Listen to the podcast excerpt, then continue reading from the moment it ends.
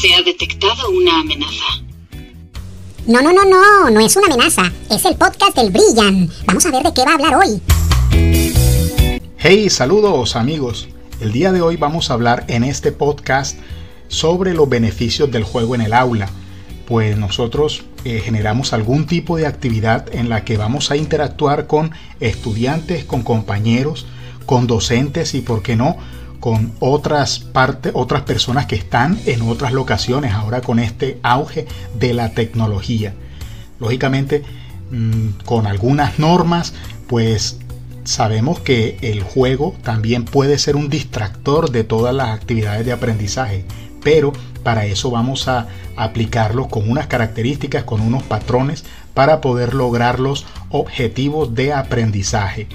Me acompañará también en este podcast Morita con sus eh, experiencias en relación al tema de hoy.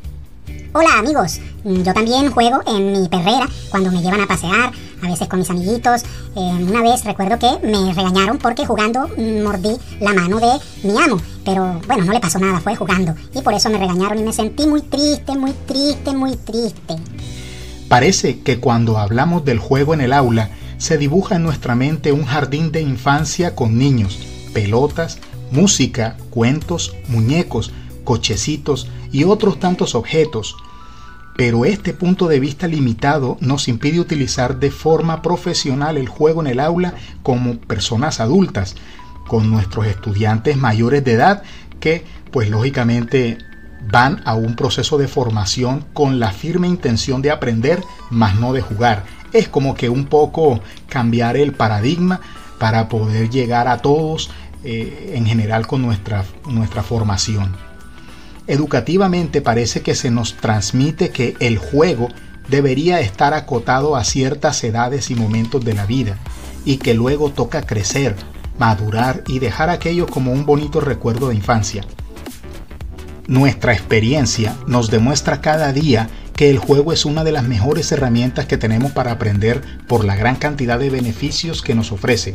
Esto sí, para el adulto, el juego debe de tener sentido, debe de estar prepensado y cuidadosamente elaborado, con una base que permita después fácilmente trasladarlo a su día a día profesional y con un rigor científico que nos permita sacar todo el potencial. Solo en este punto empezaremos a encontrar realmente numerosos beneficios al juego en el aula. Y cuéntame, Brillan, ¿cuáles pueden ser esos beneficios del juego en el aula? Bueno, Morita, el primero de ellos y el más importante es que se constituye en un instrumento privilegiado para trabajar con grupos de personas y analizar conductas y reacciones de cada uno del grupo sin que se sientan evaluados.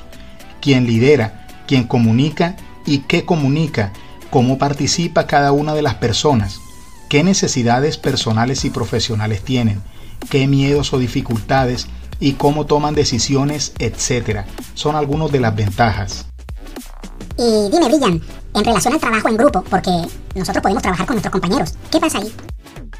Bien, Morita, es una herramienta muy útil para ver la integración y trabajo en equipo del mismo grupo.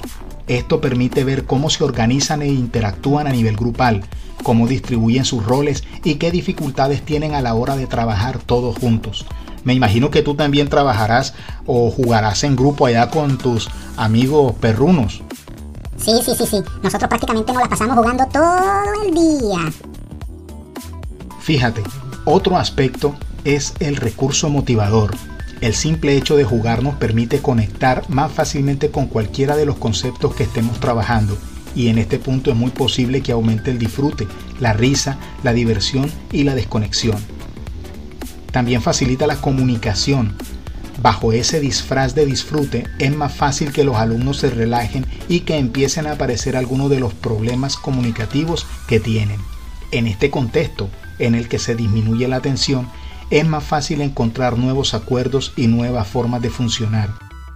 De igual manera también libera la expresión de emociones. No es preciso que todos los alumnos vivan el juego de la misma manera. Unos lo pueden vivir de forma más juguetona mientras que otros lo vivirán de forma más seria, pero sea como sea, es habitual que empiecen a aparecer emociones más naturales. Ah, ya, ya, ya estoy entendiendo. lo que se está creando es un ambiente propicio para el aprendizaje. Es decir, que nosotros estamos más predispuestos a adquirir nuevos conceptos. Ya, ya, ya, ya. Ya veo que no es simplemente solo juego y jugar y jugar y jugar. No, no, no, no. Exactamente, Morita. Ayuda a la consolidación del grupo. También es habitual que, por ejemplo, después de una experiencia de salida o trabajo fuera del aula de clase, aparezcan relaciones de más profundidad entre los integrantes del grupo, puesto que el conocimiento que tienen entre ellos aumenta de una forma muy natural y se crean relaciones.